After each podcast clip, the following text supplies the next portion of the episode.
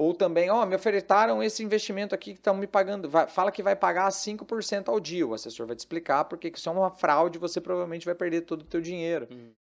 Seja muito bem-vinda, muito bem-vindo ao Ouviu Investiu, o podcast da Sacre. Hoje o tema é como começar a investir, passo a passo estratégico. É um tema, pode-se dizer, pode dizer até um pouco mais inicial, mas que eu tenho certeza que vai trazer muito valor para você que está ouvindo, independente do seu nível é, de conhecimento no mercado financeiro, até porque está comigo aqui hoje o Rafael Martinelli, o head de investimentos da Sacre. Tudo bem, Rafa? Beleza, Ângelo, boa tarde, tudo bem? Boa, bom dia, boa tarde, boa noite para os nossos ouvintes. Esse tema é bom, cara. Esse tema é bom, é para quem tem um passo a passo estratégico para começar a investir? Pode-se dizer que tem, né? Vamos pular os recados? Ô, Não, louco. só vamos aguçar aqui a curiosidade do... Nossa, vou deixar o nosso... o diretor nosso vai ficar bravo? Aqui. Tem, tem, tem passo a passo, sim. Então, Então, tá. escuta a gente aí até o final que nós vamos passar por cada um deles no detalhe. Legal, pessoal. Então, antes da gente entrar nos, nos pormenores aqui do, do episódio, vamos lá aos recados. Se você estiver assistindo aqui no YouTube e for novo no canal, seja bem-vindo e se inscreva, tá? A gente fica muito contente quando vocês chegam aqui no canal, se inscrevem, ativam né, o sino aí para serem notificados quando a gente posta é, os vídeos novos. Lembrando que não é só o podcast que a gente tem aqui no YouTube, a gente sempre posta vídeos, né? é, temáticos durante a semana, então se inscreva e ative as notificações. Se você tiver alguma dúvida no decorrer do episódio, quiser deixar para a gente aqui no YouTube, pode deixar também. E lembrando que esse podcast, além do YouTube, ele é veiculado nas principais plataformas digitais. Então, é, o seu app preferido de podcast, é, com certeza a gente está lá também. Beleza? Você pode falar com a gente também pelas redes sociais da Sacre, no arroba Sacre Investimentos, com S. A gente tem perfis ativos no Instagram, no LinkedIn, no TikTok. Então, com certeza você vai achar a gente na sua rede social preferida também.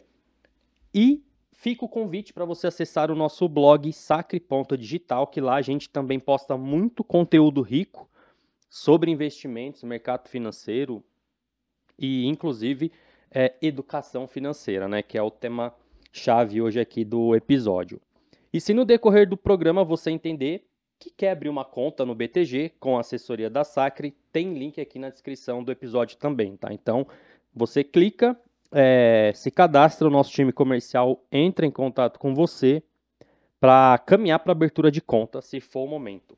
Beleza? Recados estão dados. Vamos lá, Rafa.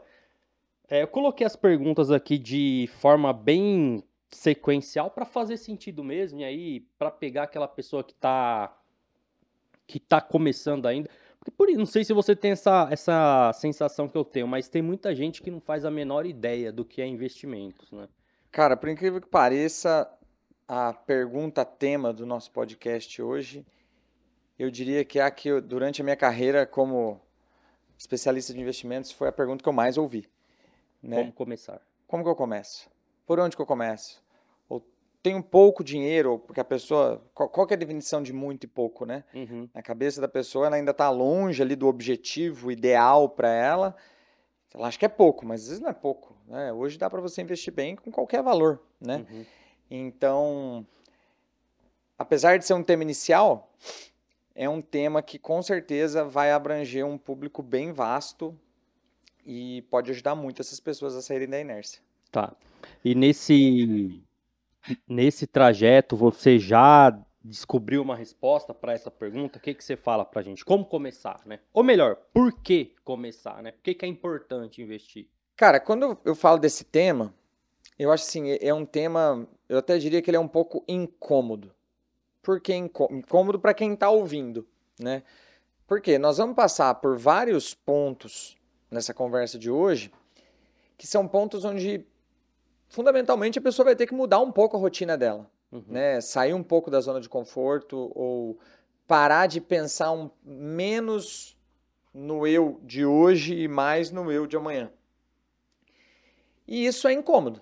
Uhum. Isso é incômodo porque o que que é o pensar no eu de hoje? Pô, caiu meu salário hoje. Vou lá e gasto tudo, pô, Vou fazer coisas, vou comprar roupa, vou fazer uma viagem que eu não precisava fazer, não planejada, ou vou comprar coisas um pouco fora do alcance ali da minha renda mensal. E aí o dinheiro acabou, fico meio apertado o resto do mês, mês que vem cai o salário de novo e eu repito essa dinâmica. Então, Sobra eu, mês falta dinheiro. Eu, o eu de hoje fica feliz, mas e a hora que acontece alguma coisa, né? Poxa, um ines, algo inesperado, uma questão de saúde, ou um problema no trabalho, enfim, um filho que veio antes da hora. Uhum. São várias as situações que, que normalmente acontecem na vida de todo mundo, né? Que mexem com a rotina financeira de um lar ou de uma pessoa, de um indivíduo. E aí essa pessoa não tem nenhum dinheiro guardado, ou tem pouco dinheiro guardado, né? Uhum. E aí a vida vira de ponta cabeça. Então, o porquê começar é para o seu eu de amanhã viver uma vida tão boa, quiçá até melhor do que o seu eu de hoje. Então, você não ser egoísta ao ponto de pensar só no seu eu de hoje, pensar no seu eu de amanhã, que o seu eu de amanhã é você também. Ele só é você amanhã, né? Mas você Sim. tem que pensar no bem-estar, na qualidade de vida e, enfim, em tudo que vai acontecer com o seu eu de amanhã, né? E o dinheiro é importante para isso, né? É uhum. importante. Então, abrir mão dos prazeres e das facilidades e das bonanças do um pouquinho que seja no hoje para pensar no seu eu de amanhã. Legal. A gente tem até assim já abordamos isso aqui outras vezes em outros episódios. É, mas assim, separar um percentual do salário, quanto que seria o ideal? É, às vezes a, a pessoa chega aí com no, na hora de receber lá o salário não, não sobra nem para as contas. Então, assim, essa, essa esse ponto de, de, de, parar e falar, meu, preciso organizar e, e vai, vai, tem que sobrar para o investimento, né? Não, não tem como. Cara, eu confesso assim, eu, eu, Rafael, eu não gosto muito de uma regrinha de bolso. Assim, ah, tem que guardar X% do salário, a reserva de emergência tem que ter X investido. Né? Por quê? Porque cada, cada pessoa, cada lar é uma realidade diferente. Mas Sim. o que, que tem em comum se a gente olhar para todo mundo? Todo mundo que consegue vir a acumular um dinheiro legal no longo prazo teve a disciplina de, de, de poupar, de guardar dinheiro, né? de reservar uma, uma parcela, por menor que ela seja.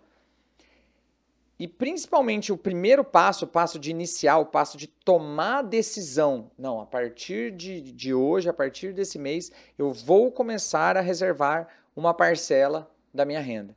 Nem que seja 1%, meio por cento. Por quê? sair da inércia, sair do zero a zero ali do não fazer nada. É, é assim, o próximo, qual que é o passo mais importante? É o próximo.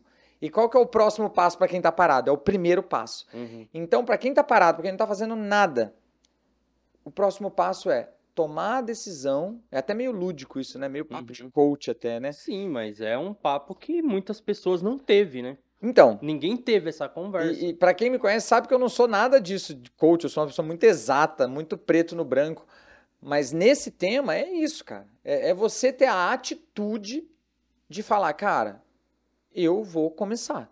Eu vou começar. Então, a minha renda é X. Vamos supor, minha renda é 5 mil reais e todo mês eu gasto 5 mil reais. Cara, a partir desse mês eu vou gastar 4.900 reais. Eu vou economizar 100 reais. Aí entra o como, né? Poxa, mas não dá. Eu gasto todo o meu recurso todo mês porque eu tenho eu tenho coisas para fazer e tal. Então aí entra uma palavrinha muito importante que é a palavra planejamento, né? Uhum. Então, por exemplo, eu vou dar exemplos da minha vida, da minha rotina, coisas que eu faço há anos, tá. há anos e que me ajudam muito. E aí um ponto para quem ainda não faz isso é, é, porque assim, a pessoa que só pensa no eu de hoje, ela é imediatista. Uhum. Então eu falo, pô, 5 mil reais, vou gastar, vou guardar 100 reais. Cara, o que eu faço com 100 reais? 100 reais é pouco. Então, é, é esse imediatismo de só olhar para o hoje, de não ter a noção do, do médio e longo prazo. Então, Vamos começar falando de atitudes pequenas que cabem no dia a dia de várias pessoas, mas depois vamos olhar para elas, o resultado delas em 10 anos, tá? Uhum. Eu acho esse exercício é legal porque ele é bem impactante. Então, por exemplo, eu, Rafael, eu não tenho um carro meu desde 2017.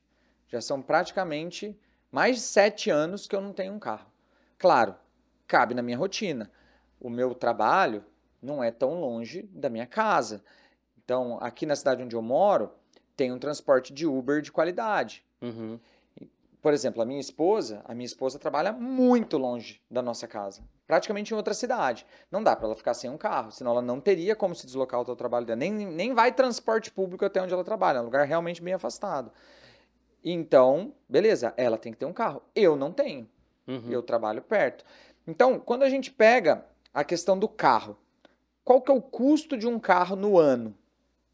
Vamos pensar que esse carro eu comprei ele parcelado, então tem a parcela, tem os juros, tem o IPVA, tem a gasolina, tem o estacionamento, tem os reparos, tem o seguro. Então, o custo do carro em um ano, ele é muito relevante. Muito, muito, muito relevante. Então, vamos pensar que o custo que eu economize só pelo fato. Mas tudo bem, eu vou ter o custo do Uber também. Uhum. Então vamos pensar que o custo do carro no ano é mil, é, é mil reais por mês. Então vai dar 12 mil no ano. Mas eu estou gastando de Uber. Uber não é de graça. Então vamos dizer que eu gasto, eu gasto hoje, normalmente, por mês, uns 300 a 400 reais de Uber. Mas vamos dizer que eu gasto 500, Uhum. tá? Essa é a minha realidade, dados reais, tá? Eu gasto mais ou menos uns 300, 400 reais de Uber por mês. Então, mas vamos dizer que é 500 para arredondar a conta. Então, eu, se eu tivesse um carro, eu estaria gastando mil. Indo de Uber, eu estou gastando 500. Eu estou economizando 500 reais por mês. 500 reais é muita coisa? Para algumas pessoas é, para algumas pessoas não é. Mas se eu jogo isso no ano, é 6 mil. Se eu jogo Uhum. isso em 10 anos, é 60. Mais a rentabilização que esse capital vai ter ao longo do tempo. Isso é uma atitude que eu mudei na minha vida. Claro, estou abrindo mão ali do conforto de ter o carro, tem situações e tal. Putz, se eu tivesse um carro era mais fácil? É, Uhum. mas esse é o Rafael de hoje pensando no Rafael de amanhã, né? no Rafael de daqui a 10 anos, de daqui a 20 anos. Então eu consigo economizar esse capital todo mês há 6, 7 anos. É uma economia relevante para mim que hoje esse dinheiro está todo investido, rendendo. Amém, muito bom. Uhum. Né? Uma atitude que eu mudei. Uma outra atitude que, poxa, é simples e cabe no bolso e cabe na rotina, de, tenho certeza, de várias pessoas que vão estar escutando a gente. A minha mulher, graças a eu, eu não sei nada de cozinha, eu sou um péssimo cozinheiro, cozinho muito mal. Sei fazer um churrasco ali de final de semana, mas fazer um arroz, feijão, uma carne ali no dia a dia não é comigo. Graças ao bom Deus, a minha esposa é uma chefe. Uhum. Ela faz uns, umas comidas às vezes que eu fico assim, cara, isso aqui a gente podia estar vendendo num restaurante que ia vender pra caramba, né? Cozinha muito bem. E como ela trabalha num lugar distante, a gen- a- ela faz o almoço dela e leva, porque não tem nenhum restaurante próximo, né? Uhum. Então ela leva o almoço dela, aquele almoço gostoso que ela faz. Que é até melhor, né, na minha opinião, do É, que ele dependendo até faz bem pra saúde, né? Sim. E eu, por trabalhar numa região central, vou em restaurante. Aí você faz a conta, cara, um restaurante por dia, 30, depende da realidade de cada um. Eu, eu gasto mais ou menos, quando eu vou num restaurante, mais, mais ali uma água, um refrigerante, uns 30 reais. Se você pôr na ponta do lápis quanto custou o almoço da minha esposa, quanto custou o meu, vai ser uns 10 reais o dela, por quê? Porque a gente vai no mercado uma vez por mês, compra em escala, né? Uhum. Compra mais barato ali pelo fato de estar comprando no mercado. Então ela gasta uns 10 reais por refeição. Eu gasto uns 30.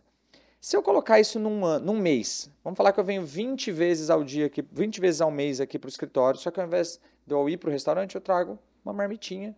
Inclusive, eu faço bastante isso, o pessoal fica sempre de olho na minha marmita, porque a comida é boa, o pessoal sabe que a comida é boa. Então são 20 reais por dia, em 20 dias no mês, são 400 reais. De economia. Então, com duas atitudes, foi 500 por mês no carro, 400 no almoço. Já são 900 reais no mês.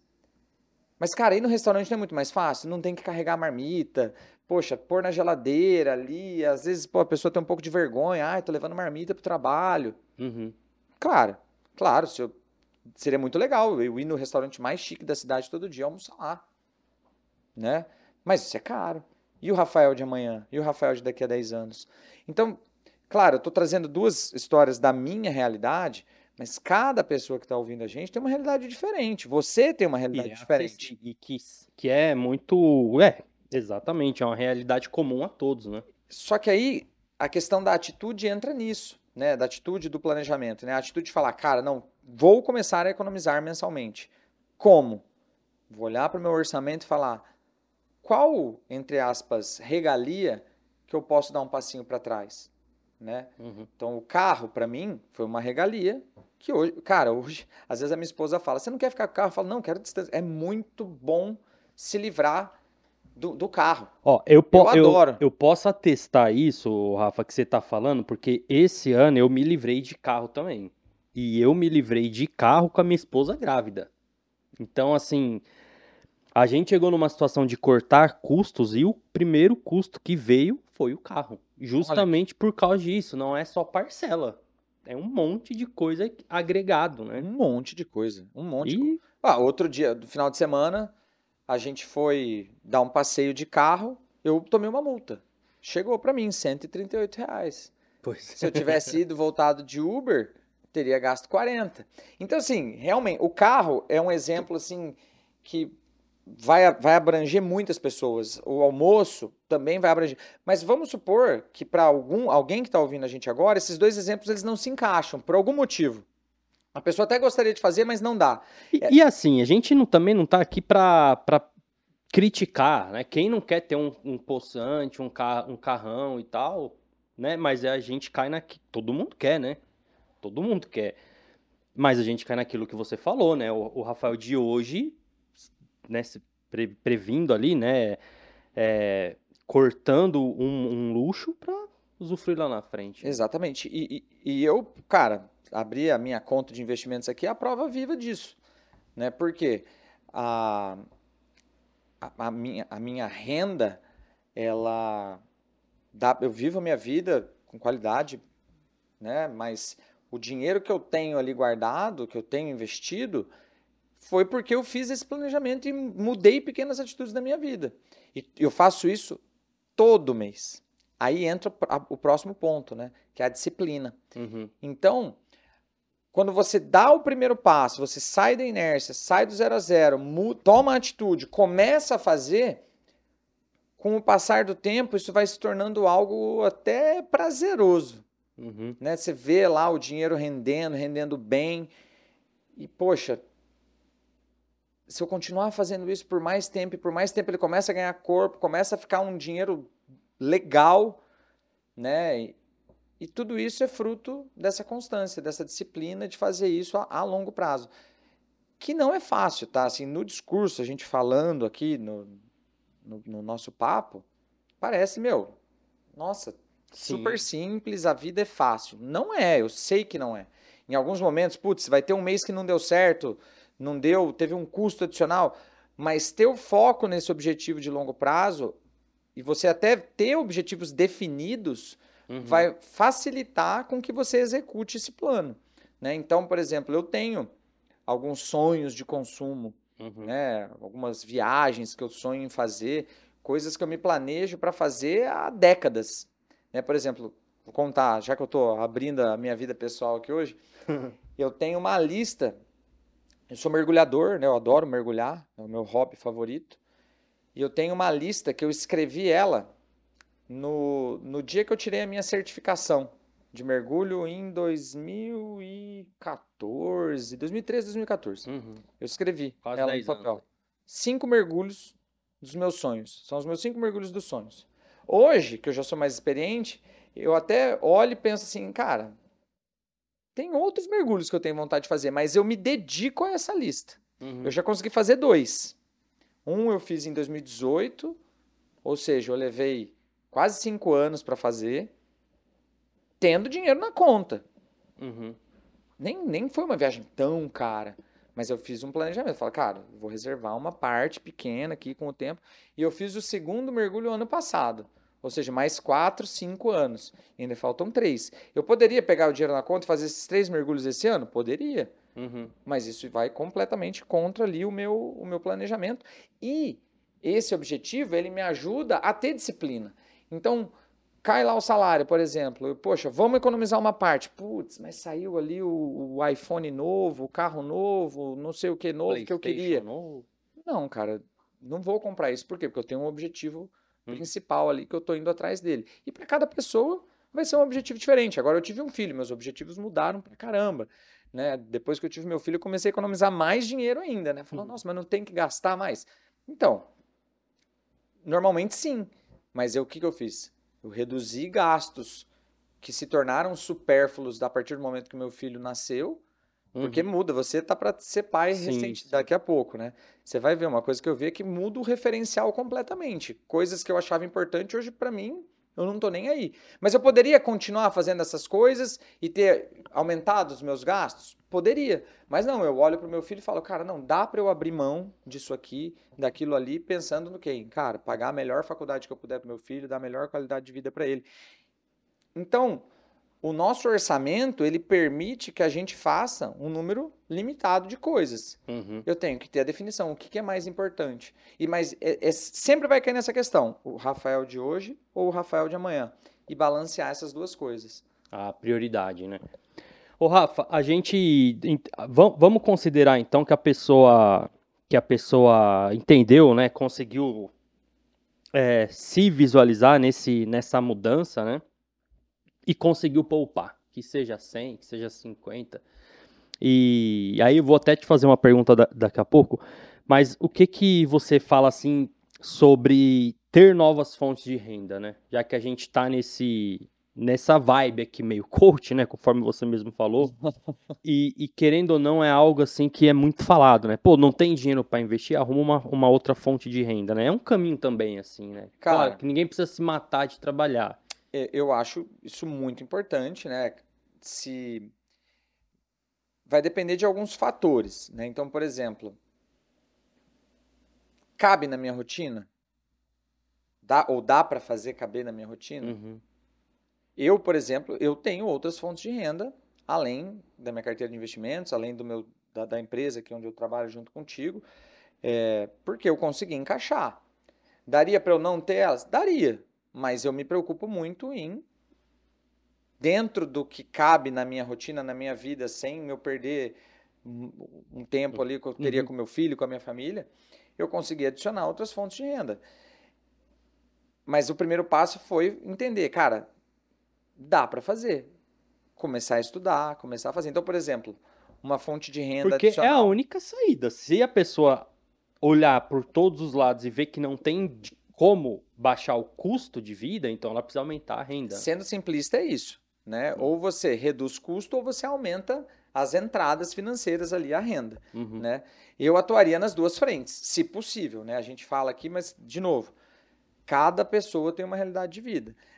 Na minha história de vida, eu atuo nas duas frentes, sempre olhando. Eu falo assim, custo é igual unha. Hum. Tem que cortar o tempo inteiro. Eu peguei essa frase de um livro, a frase não é minha, mas é uma frase que eu repito Faz ela con- constantemente, né? Custo é igual unha, você tem que cortar o tempo inteiro. A tua realidade de hoje vai ser diferente da tua realidade daqui a um ano. Então, às vezes tem um custo que daqui, por exemplo, ah, pô, tô pagando lá Netflix. Daqui a um ano, nem- faz um ano que eu não abro Netflix. Por que eu tô pagando Netflix ainda? Para de pagar o Netflix, pronto, cortei lá 30, 40 reais no mês. No ano, eu tô falando de 500 reais. Então, é, é- é essa, olhar para o orçamento agora, né, que encareceu o Netflix. É.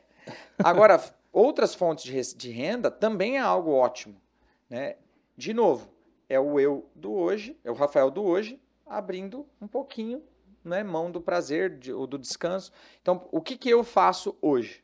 Hoje, 95% da minha renda vem do meu trabalho, né, aqui na Sacre, Uhum. como assessor de investimentos, mas eu também sou professor universitário, né? Começou como um hobby, mas uma coisa que eu estou gostando de fazer, que eu faço à noite, no, no, no que seria o meu tempo livre. Uhum. Né? Eu parei de fazer aula de tênis duas vezes por semana e comecei a fazer uma vez por semana. Por quê? Porque no outro dia eu comecei a dar A dar aula. Então, abri mão de algo que para mim era prazeroso, era gostoso, um hobby, né? Bater uma bolinha ali. Comecei a dar aula na universidade. E aí, dando aula na universidade, já começou a surgir várias outras coisas. Ah, uma palestra, né? Também remunerada. Já me pediram para escrever um livro, também remunerado. Me surgiu a oportunidade de gravar cursos aqui pela Sacre, que também me remuneram e eles são uma venda online que não me toma tempo nenhum, Uhum. né? Então você vê, eu abri uma porta como um hobby, mas pensando que isso poderia vir a ser uma nova Uhum. fonte de receita, e dela foram se abrindo outras portas, né? Outras portas que cabem completamente na minha rotina, suave, mas que antes eu pensava, pô, será que dá? Será que não dá? Vamos ver, né? Tentei e tá acontecendo. E, querendo ou não, é 5% a mais de renda no meu ano, né? Então, é algo- tem que tentar. muito bom.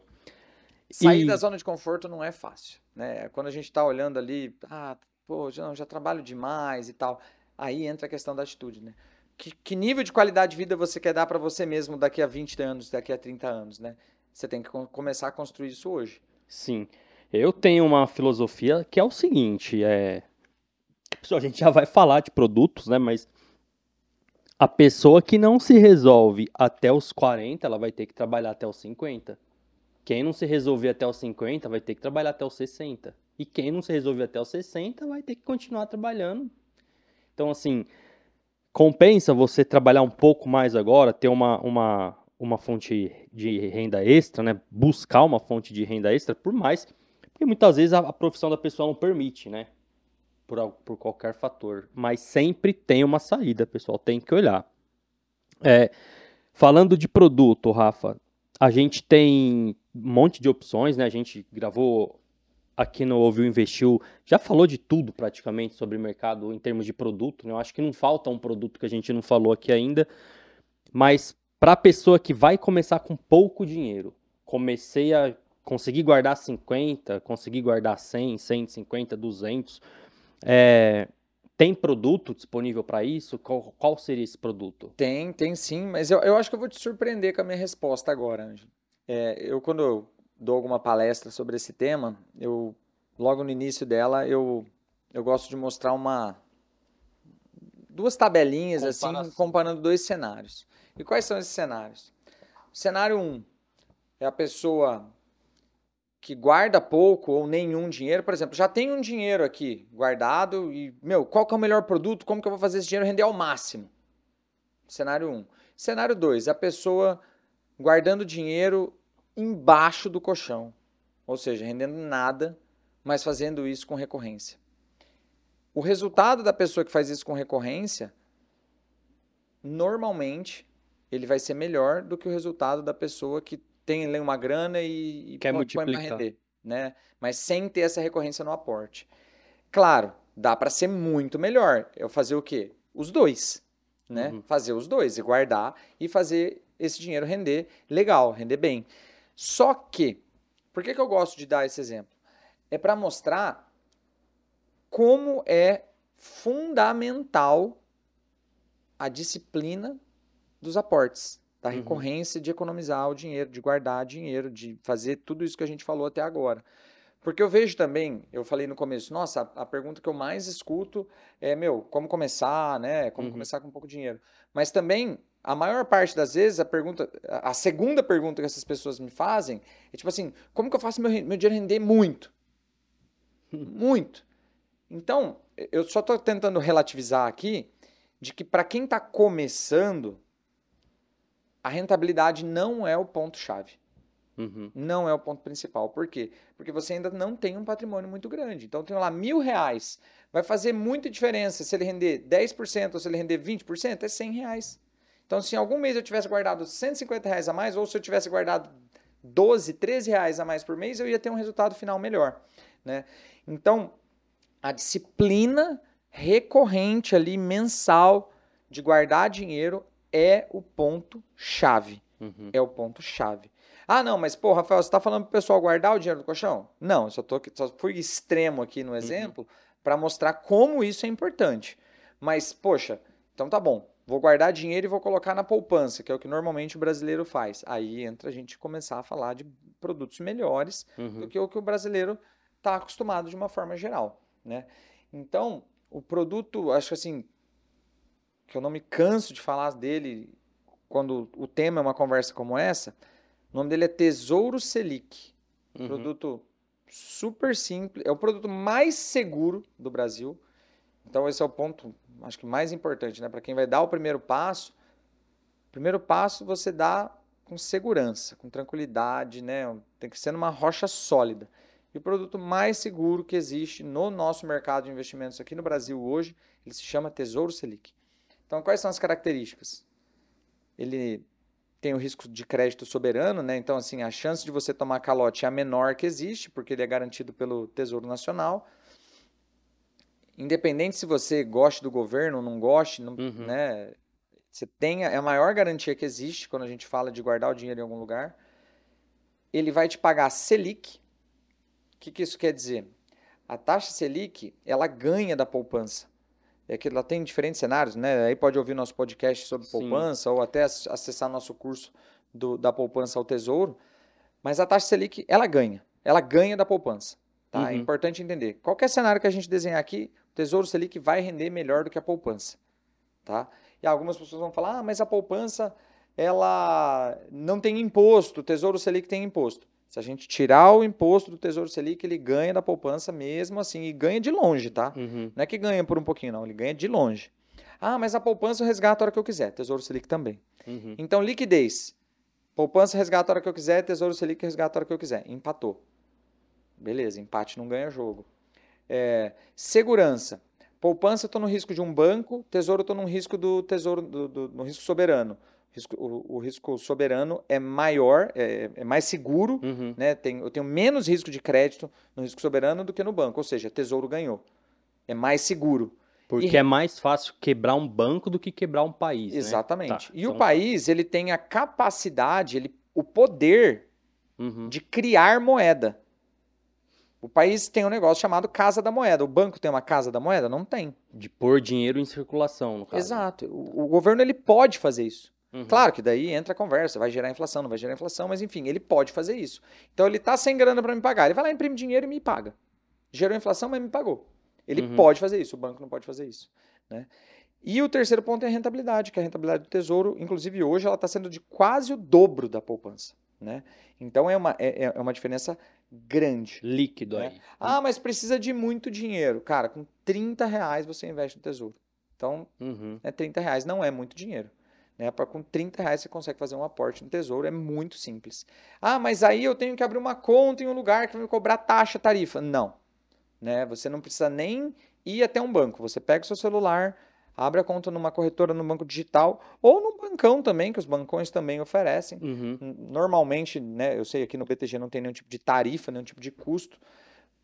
Pronto. Nem tem por que ter também, né? Ah, mas há pouco tempo atrás era cobrado, cara. Tinha. Nem- Não precisa nem ir há 10 anos atrás, não. Até se a gente procurar bem, procurar, é capaz de achar alguém que cobre ainda. Bancos que ainda cobrem. É, o pior não é achar alguém que cobre, é achar alguém que tá pagando, tá, pessoal? Então, Tem.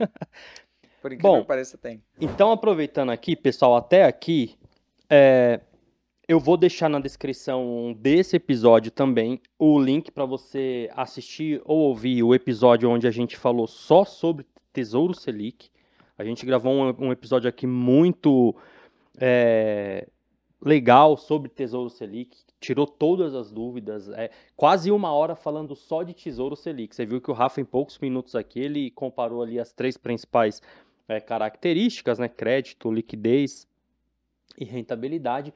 Mas a gente também ficou uma hora falando só sobre Tesouro Selic. Então tem muita coisa para você, é, se você não sabe, para você descobrir a respeito é, desse produto. E vou deixar também o link do curso dele, da poupança ao tesouro, que aí é para quem tá na poupança e não sabe o que fazer, não sabe nem por onde começar.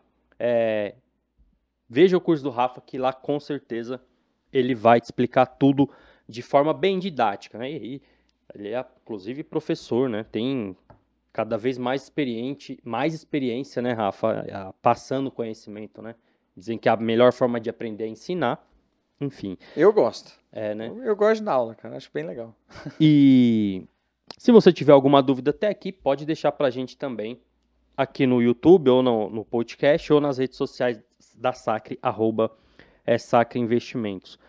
Ô Rafa, eu coloquei uma pergunta aqui, ó, como definir objetivos com base é, nos investimentos? Então, às vezes a pessoa pensa, é, até eu vejo muito aqui isso, né, não falando mal de consórcio, mas muita gente vai pelo meio, pelo la- lado do consórcio, e, ah, pô, eu tenho um sonho de comprar uma casa e eu vou me planejar fazendo um consórcio. É, não é só assim que pode ser feito isso, né? Então, assim, como eu tenho vários objetivos e como que o investimento entra junto é, nessa nesse percurso aí, né? Tem como fazer isso? Planejar, então eu vou pôr um pouco, vou pôr tudo no tesouro, vou guardar no colchão. Como que eu baseio isso? Cara, eu, eu tenho Os uma. próprios filhos, né? Por exemplo, só te cortando, vai nascer minha filha também, eu já quero começar a guardar, poupar algo para ela. Então, isso vai pro filho, isso vai pro carro. O, o investimento também entra aí, né? É, o ideal é que sim. Né? O ideal é que sim, que você consiga mensalmente. ir- Pra, eu tô querendo dizer assim, para não misturar tudo, né? Então, assim, eu não vou deixar tudo na poupança, também não vou pôr tudo num produto. Dá para separar? Dá, dá. Então, eu tenho uma. Aí sim aqui eu tenho uma, uma teoria que eu, para exemplificar e tentar ser mais didático, eu chamo de teoria das caixinhas. Uhum, Então, eu costumo dizer que a gente tem que pensar no nosso capital e dividir ele em quatro caixinhas. uhum, A caixinha 1 é a reserva de emergência, né? Tesouro Selic, é o que a gente estava né, discutindo até agora há pouquinho. Então, essa caixinha, eu vou enchendo ela, e exclusivamente ela, até ela estar cheia. Mas o que que ela estar cheia? Aí, como eu falei, eu não gosto muito de, de ter uma regrinha de bolso definida, mas é ter uma quantidade de capital ali guardado, rendendo Selic, né, no Tesouro Selic, onde eu não preciso me preocupar com nada, suficiente para se acontecer alguma coisa bem problemática na minha vida, por exemplo, pô, perdi meu emprego, minha principal fonte de renda. uhum. Cara, eu tenho dinheiro para passar ali por vários meses, né, com sem ter que decair minha qualidade de vida, ou então sem ter que aceitar um emprego que me pague metade do que eu ganhava antes, porque eu estou desesperado, Uhum. né? Então, para cada lar, para cada pessoa, esse número ele vai ser diferente, né? Então, ah, Sim. tem que ser X mil reais. Eu gosto de pensar assim, alguma coisa entre 5 a 7 vezes o custo do teu lar, Uhum. né? Ali protegido, rendendo Selic, que é um, um bom retorno, com liquidez diária, super seguro, né? Pô, enchi essa caixinha, beleza. Aí agora eu começo a olhar para a caixinha 2, para a caixinha 3 e para a caixinha 4. Uhum. Aí a caixinha 2 e 4 eu vou encher simultaneamente. Aí a hora que a caixinha 2 encher, eu começo a encher a 3 simultaneamente com a 4. Uhum. Então, vamos lá, vou explicar. O que é a caixinha 2? Objetivos de curto e médio prazo.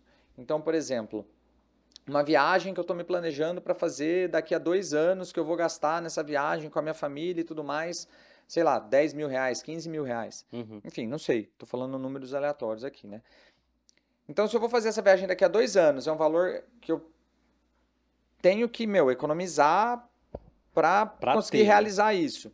É muito mais fácil eu dividir isso em 24 meses do que lá no dia da viagem eu tirar o dinheiro de não sei da onde, pagar tudo de uma vez, desesperado, ou pegar dinheiro emprestado, né? Que é pior ainda, porque ao invés de receber juros, você paga juros. Uhum.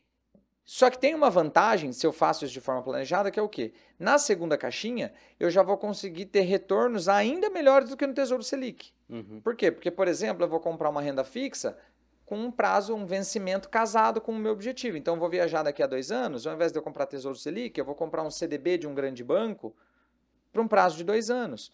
Ou ao invés de eu comprar um Tesouro Selic, eu posso comprar um Tesouro IPCA para um prazo de dois anos, que normalmente vai render mais do que o Tesouro Selic. Então, eu consigo incrementar a rentabilidade.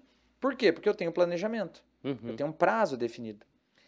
E aí eu falei que simultaneamente eu vou enchendo a quarta caixinha. O que é a quarta caixinha? A quarta caixinha são meus objetivos de longuíssimo prazo, é a minha previdência privada. Eu Uhum. estou olhando para a minha aposentadoria. E a aposentadoria, eu tenho que fazer, idealmente, né, um esforço pequeno por muito tempo. Uhum. Então eu hoje, por exemplo, tenho 37 anos. Eu já né, faço investimentos na minha previdência privada há muitos anos. Se eu continuar fazendo ali um pouquinho, todo mês, por mais 20 anos, cara, isso vira um montante gigantesco lá na frente. Uhum. E aí isso me permite que dessa previdência eu tenha uma renda lá na frente, lá na frente a hora que eu parar de trabalhar, não sei se vai ser com 70, com 75, 80 anos, mas que eu tenha uma qualidade de vida muito boa. Por quê? Porque eu fiz um esforço mensal pequenininho, mas por quantos meses, né? Por 200 meses, Uhum. mais até 360 meses. Então, a quarta caixinha, a partir do momento que eu tô com a caixinha 1 cheia, o resto da minha vida eu vou, o resto da minha vida não, né? Até o momento de eu parar de encher, é a hora que eu vou começar a esvaziar, né? Que eu vou estar lá na Que frente. usufruir, né? Mas beleza, terminei de encher a segunda caixinha. Agora eu começo a encher a terceira caixinha. E aí o que que é a terceira caixinha? A terceira caixinha aí vão ser objetivos de médio para longo, longo prazo. Uhum. Então na terceira caixinha, dependendo do perfil do investidor e do conhecimento dele de investimentos, já dá até para começar a olhar para investimentos com algum risco, Uhum. como por exemplo um fundo multimercado ou uma renda fixa de prazo mais longo, ou até bolsa de valores, fundos imobiliários. né? Tá. Então, olha a hora que eu começo a investir, por exemplo, em bolsa, a hora que eu já tenho minha reserva de emergência montada, tranquila, sólida, já mapeei meus objetivos de curto e médio prazo, estou fazendo os investimentos, já estou com eles garantidos também, aí eu começo a olhar para investimentos que vão ter um pouquinho mais de volatilidade. E normalmente o brasileiro faz o caminho inverso. Ô, tô com 5 mil reais guardado aqui, vou investir tudo em bolsa. Não, calma, esse é o último passo, é o último então, degrau tá. da escada. Né? Ah, vou sair comprando ação aqui do, do Banco do Estado do Espírito Santo. Né? Nem sabe quem que é o banco, se esse banco existe, tá lá comprando ação. Uhum. Né? Mas não, esse é o último degrau da escada. Né? Tem que subir essa escada com calma, com parcimônia, com disciplina, tudo ao seu tempo. Uhum. Pô, bacana. Então, deixa eu recapitular aqui. A1 é reserva. A2 são os objetivos de curto e médio prazo. Essa 2 ela é bem rotativa, né? Pelo realizei o objetivo, vai pro próximo. Mas daí ela começa a esvaziar, você volta a encher Volta a ela. encher ela já com o próximo objetivo. Exatamente. Tá.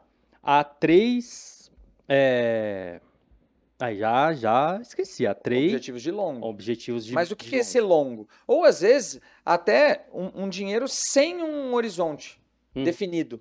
Então, por exemplo, quando eu olho para a minha carteira de investimentos, eu tenho lá a minha parcela de renda variável. Se você me perguntar, cara, quanto você pretende resgatar esse dinheiro? Não pretendo. Ótimo. Então tá no lugar certo. Por quê? Primeiro, porque eu tenho perfil para fazer um investimento de renda variável. Se eu não tiver perfil, não precisa fazer. Não estou falando que todo mundo tem que fazer. Não, tem que ter perfil. Eu tenho. E no médio e longo prazo, com uma, uma boa carteira de ações, tende a render mais do que da segunda caixinha e da terceira caixinha. Uhum. Então a tendência é que eu consiga maximizar, aí sim maximizar a minha rentabilidade. E sem ter um susto, sem perder sono. Por quê? Num momento como, por exemplo, a pandemia em 2020, que as bolsas despencaram, eu não perdi meu sono. Por quê? Minha caixinha 1 estava cheia, minha caixinha 2 estava cheia, minha caixinha 3 caiu o preço dela pela metade? Caiu. Uhum. Mas tudo bem, o dinheiro está lá investido até hoje, já recuperou, já está dando lucro de novo. Então, a, a dinâmica do investimento de renda variável, ela fica muito mais, até prazerosa, eu diria, se você faz ele dessa forma pensada, dessa forma planejada. Por quê? É muito bom quando a bolsa sobe e você ganha muito dinheiro, é ótimo, Uhum. adoro. Só que não é só isso que acontece, né? Em boa parte das vezes ela cai. E quando ela cai, eu não perco o sono. Por quê? Porque eu sei que no longo prazo ela vai dar um resultado Acaba bom. voltando. Eu tenho essa disponibilidade de tempo para ficar investido nela para esse prazo. E ela volta. E eu ganho dinheiro, né? E, e sem ter susto, sem, enfim, pan- ter pânico e querer resgatar tudo na queda, né? Que não é normalmente o caminho que muitos dos brasileiros, né? A experiência que muitos dos brasileiros têm, porque já quer começar direto, meu, guardei mil reais, vou pôr na bolsa. Não, calma, amigo. Uhum. Tesouro Selic primeiro. Tá. Ô, Rafa, di- diante disso, de todas essas caixinhas, né, e toda essa explicação que você trouxe, uma, eu já vi você falando isso aqui em outros episódios, e aí, já que você falou de novo, eu vou trazer aqui uma, não é uma contestação, mas é uma provocação no caso da caixinha 4, que é a caixinha da Previdência. Ela não deveria ter uma urgência maior do que a 2 e a 3? Não, não, discordo, porque, por exemplo, eu comecei a investir em previdência privada quando eu tinha mais ou menos uns 26 anos. Já são 11 anos. Uhum. Eu não tenho muita clareza de quando eu vou parar de trabalhar, porque, para ser bem honesto, eu- talvez eu não pare. Tomara que eu consiga ter a saúde para isso. Mas às vezes as pessoas falam, quero parar de trabalhar com 50 anos. Com certeza, pra- na minha realidade, É, Rafael, não tem. pessoalmente falando, eu não quero parar de trabalhar com 50, nem com 60, talvez nem com 70. Mas vamos dizer que eu pare de trabalhar com 70 anos, minha esposa me convença e não, vamos só viajar agora. Só curte, só mergulhar. Seriam 40 e quatro anos investindo todo mês ali um pouquinho. Claro que quando eu tinha 26 anos eu investia menos, investia 100 reais. Uhum. Depois eu comecei a aumentar. Hoje eu faço um investimento ali de mais ou menos uns 500 reais todo mês. Porque meu, eu tô trabalhando, eu consegui melhorar meu salário, minha renda mensal, então eu reservo um, um pouco, pouco mais. mais. Então, cara, quando você joga esse valor, por mais que seja o valor de 100 reais, tá, Ângelo? Se a gente pegar o valor de 100 reais por mês jogar ele no tempo para 44 anos, com uma rentabilidade de Selic, cara, vão ser, vai ser um resultado de milhões. Uhum. Então, a, a, oitava maravilha do mundo são os juros compostos. Né? Só que o juro composto, ele precisa de tempo. Né? O juro composto de um ano, vai ser muito menor que o de 2. O de 2 vai ser muito menor que o de 10. O de 10 vai ser muito menor que o de 20. O de 20 vai ser muito menor que o de 30. O de 30 vai ser infinitamente menor do que o de 44. Uhum. Você vê como a intensidade vai ficando muito distante? Uhum. Né? Então, a previdência se você tiver, por exemplo, 50 anos, para quem está ouvindo a gente agora e tenha 50 anos e quer se aposentar com 60, por exemplo, aí sim, aí eu concordaria contigo. Por Tem quê? Tá no carro-chefe ali. É, porque a janela de tempo dessa pessoa já ficou apertadinha. 10 anos uhum. já não é o adequado. Ficou um pouco apertado. Precisaria um aporte maior, né? Um aporte maior ou a pessoa definir, não, não vai dar para eu trabalhar só até os 60, vou ter que trabalhar até os 65, até os 70. Uhum. Entendeu? Ou, ou realmente adequar o objetivo à realidade financeira dela. Agora, no meu caso, como eu comecei com 26 anos, cara, minha previdência, graças a Deus, está indo muito bem, né? Em linha com o planejado. Uhum. Então, os meus objetivos da minha velhice, né, para quando eu tiver lá meus 60, 70 anos, eu acredito que eu vou conseguir realizar, se não todos, quase todos eles, através desse meu esforço mensal de previdência. De previdência. Pô, bacana. Então, dúvida esclarecida. Ô, Rafa, agora aqui caminhando para o final do, do episódio, né? Apesar de que, pô, você viu como passou rápido, né? E um assunto que, a, em princípio, seria tão básico, né? E, e enfim, lá se vai quase uma hora. É, pessoal, chegou até aqui, bacana, entendeu, conseguiu poupar, sabe que tem as caixinhas, legal. Você precisa de um banco para fazer isso, uma corretora, né? Não sei como que você quer, vai fazer isso, né? Seu próprio bancão, enfim. Mas o que a gente vai te, te orientar aqui, aí vou até perguntar para o Rafa, é o que considerar, Rafa, na hora de procurar um banco de investimentos? Cara, vamos lá. Acho que um ponto bastante importante para quem está começando, realmente começando, é, não dá para não olhar para os custos. Tá. Né? Então eu já falei, custo é igual unha. Tem que cortar o tempo inteiro, onde for possível.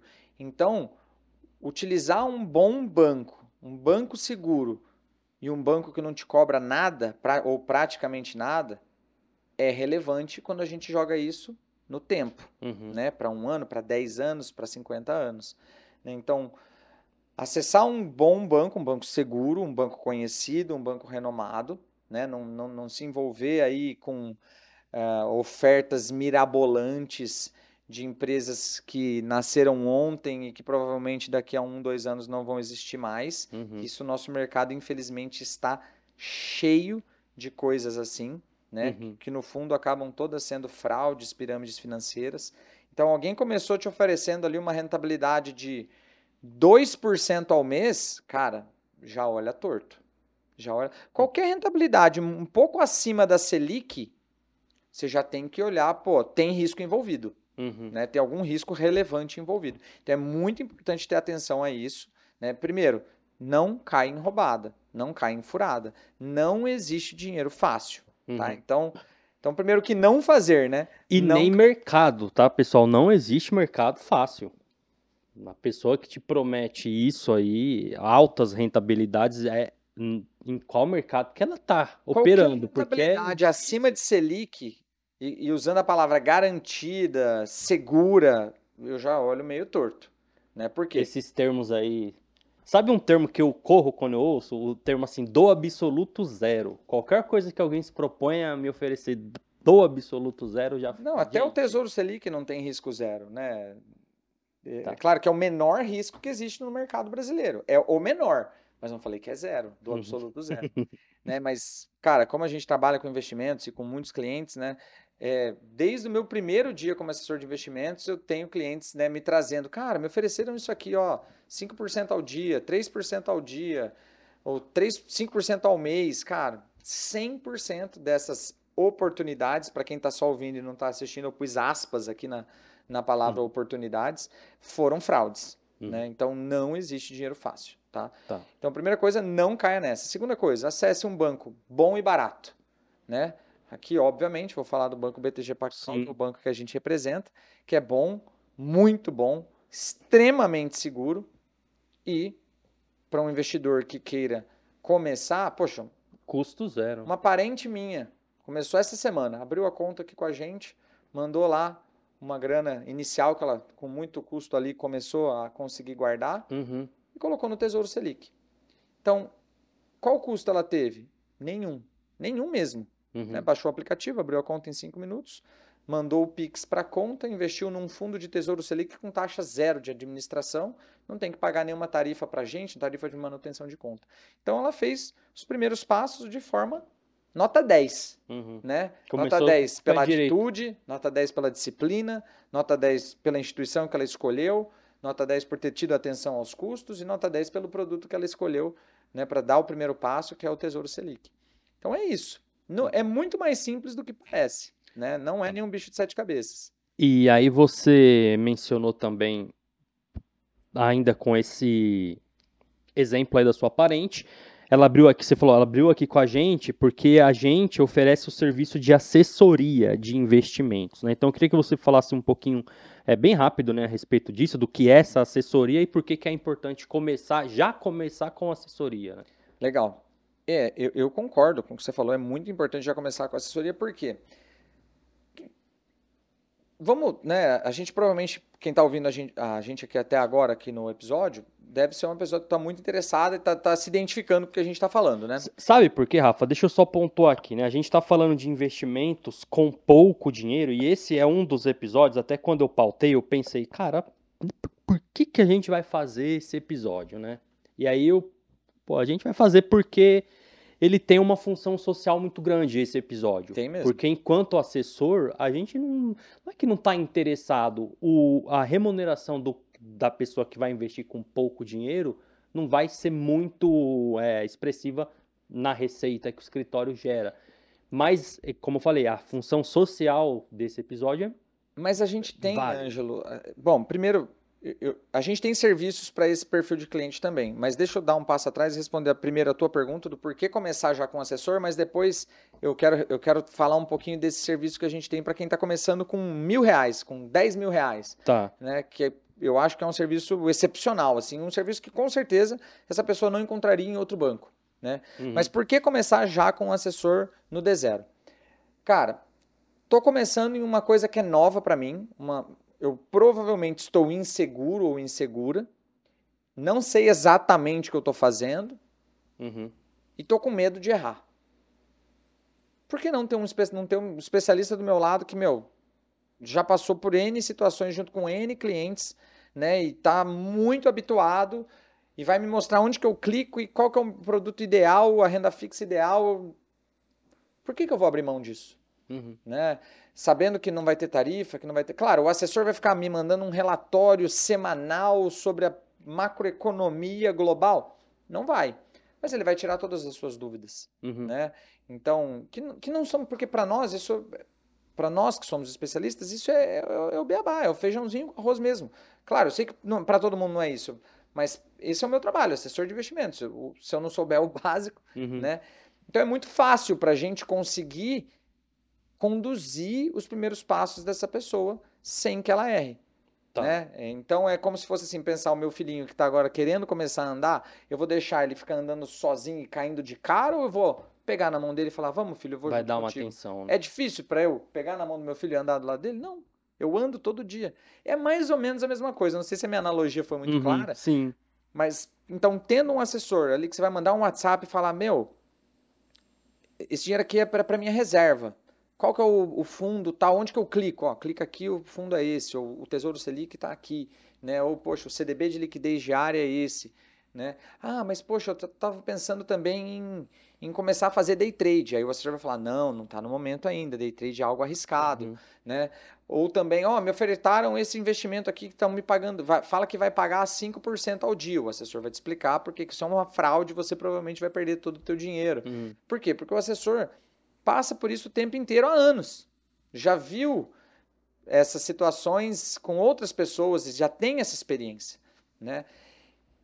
Então, por que abrir mão disso? Né? Por que tentar fazer sozinho e errar quando eu posso ter um especialista do meu lado e eu fazer o caminho correto, o caminho adequado, o caminho onde eu não vou tomar riscos desnecessários, né? Então, não abriria mão disso. Uhum. E como eu te falei, o, o, nosso trabalho aqui na Sacre, ele é segmentado, né? E a gente busca atender clientes a partir de 100 mil reais. Né? Uhum. Então, alguém me telefonar agora e falar, Rafael, qual que é o mínimo aí para iniciar com vocês? Eu vou falar, não, para iniciar com a assessoria é 100 mil reais. Não, mas eu só tenho 10, ou eu só tenho 99. Uhum. Então, vocês não vão me dar suporte nenhum? Errado, vamos sim dar suporte. Só que aí é um trabalho um pouco mais reativo. Reativo no sentido de a gente vai te ajudar a abrir a conta, vai tirar todas as suas dúvidas, se em algum momento, cara, não estou sabendo onde clicar, nós vamos te responder na hora, rápido. Uhum. E também a gente ajuda com duas coisas que aí sim eu acho muito difícil dessa pessoa conseguir achar é, em outro em um banco tradicional. Que a gente entrega o asset allocation da Sacre, né? Inclusive a gente tem um, um episódio inteiro gravado só sobre o uhum. comitê de alocação, asset uhum. allocation. O que é o asset allocation? É a diversificação da carteira. Então, quanto, baseado no perfil de cada um, né? Então, quantos por cento deveria estar em renda fixa, quantos por cento em multimercado, baseado na macroeconomia atual. Então, a diversificação é algo que agrega muita segurança para o portfólio. Uhum. Então, toda essa inteligência de asset allocation, a pessoa que vir aqui para a SAC investir menos que 100 mil reais, ela vai ter acesso a isso. E os produtos. Uhum. Então, em quais Fundos de investimento, eu vou investir os meus, por exemplo, 50 mil reais para um perfil moderado. Ó, então, ó, é X% aqui no Tesouro Selic para a tua reserva de emergência.